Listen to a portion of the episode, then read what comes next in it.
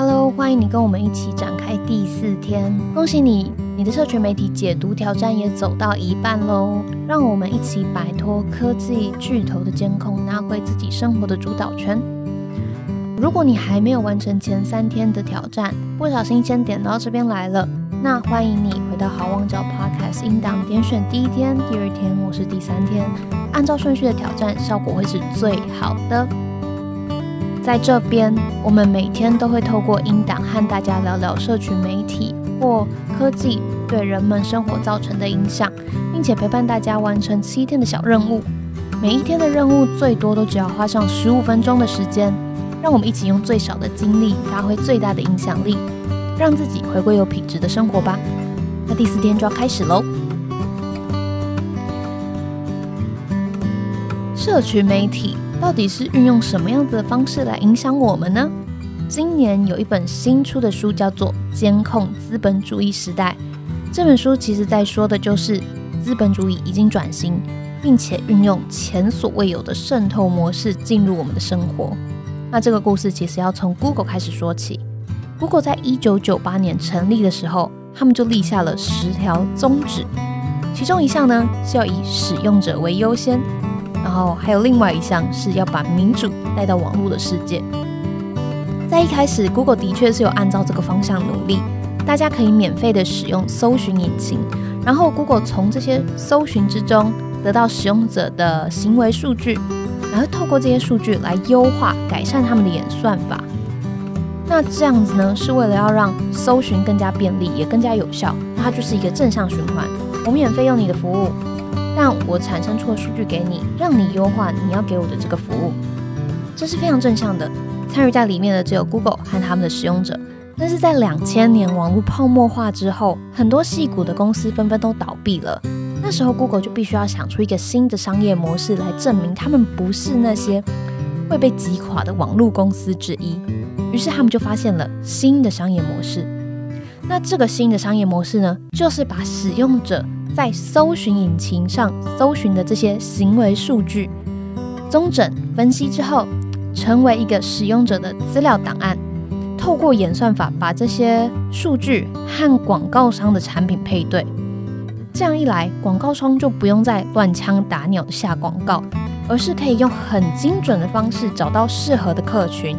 那这个其实就是监控资本主义的雏形。我们来讲讲监控资本主义，它在我们现在生活之中，它的模式到底是什么？大家应该每天，如果你有在使用 Facebook 或者是 Instagram 的话，你都会知道哦。我每天可能都会按赞、按爱心，就是分享一些资讯。那有时候甚至也会玩一些小小的心理测验。那这些行为呢，其实都会产生出一定的行为数据。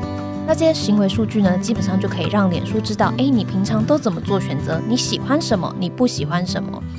这些数据整理出来之后，除了可以让广告商非常方便的了解说你喜欢什么东西之外，也可以透过你的喜好来推播符合你相近理念的概念。那这样子的模式其实就基本上是刚刚提到的，我来下广告。但下广告其实很多人会觉得这不是一件好事吗？因为广告下给我，我就不用再花时间。去做研究，了解我到底要买什么啦。我直接看到他推荐给我的东西，这样不是很方便吗？但其实你想想，他有了这些数据，他可以做的事情，除了下广告给你之外，他也可以了解你这个人的心性。当他知道你是一个什么样的人，他就有机会用了解你的方式，用适合你的方式，把他想要的资讯推播给你。比如说，如果我今天其实本来是一个不想买保险的人，但是我不断的看到，哦，车祸意外，或者是慢性病、癌症，各式各样的生离死别的广告或者是内容的话，那这个时候推了一个保险给我，我是不是会开始动摇？又或者，我本来没有决定说我在选举的时间要支持哪一位候选人。